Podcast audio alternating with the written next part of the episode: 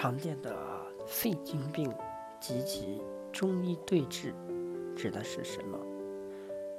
肺经病比较浅显表现在经脉上，一个症状是肺胀满、人砰砰而喘咳，及一个人咳声非常嘹亮、非常响，这是轻症，比较好治。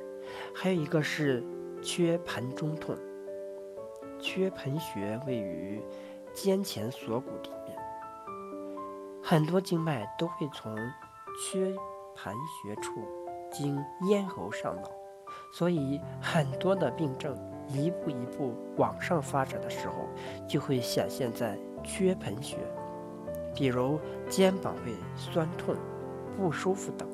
如果肺经病，往脏腑发展，就会出现上气、喘喝，即开始出现喘。这说明病深入脏腑了，和肾经相关。还可能烦心、胸满，可能会影响到心脏。比如人肺气不足，可能心气会大伤。肺经病也会与胳膊相关。因为肺经出于云门中府，沿着手臂前缘的上线，一直走到拇指指端；另外一条会走在食指指端。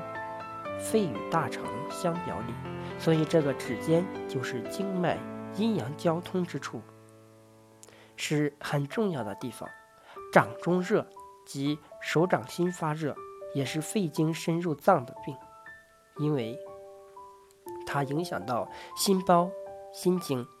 如果出现寒症，小便数而浅，数就是总去厕所，是多次的意思；欠是少，每次就一点点，这是肺气虚的现象。即有一种人肺气虚，他会一遍一遍的上厕所，但每次排泄的不多。如果肺气再虚，少气不走以息。相当于人因有很深的哮喘症，老喘不上气来。然后还有一个现象就是逆色变，即尿的颜色可能会出现一些改变，这些都是肺经导致的症状。所有的指端表里经相交的点位，就是阴阳交通的要点，这些地方很重要。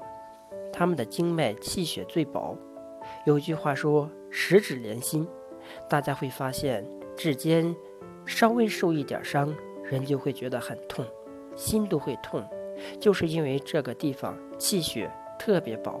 这个地方如果通了的话，对身体很有好处，所以大家可以经常活动食指，用十个指尖相互碰撞，经常敲打指尖。让指尖的气血处于活跃状态，有利于气血阴阳交通。手脚总是冰凉的人，也可以经常做这个动作。这个动作实际上对人体是非常有效和有益的。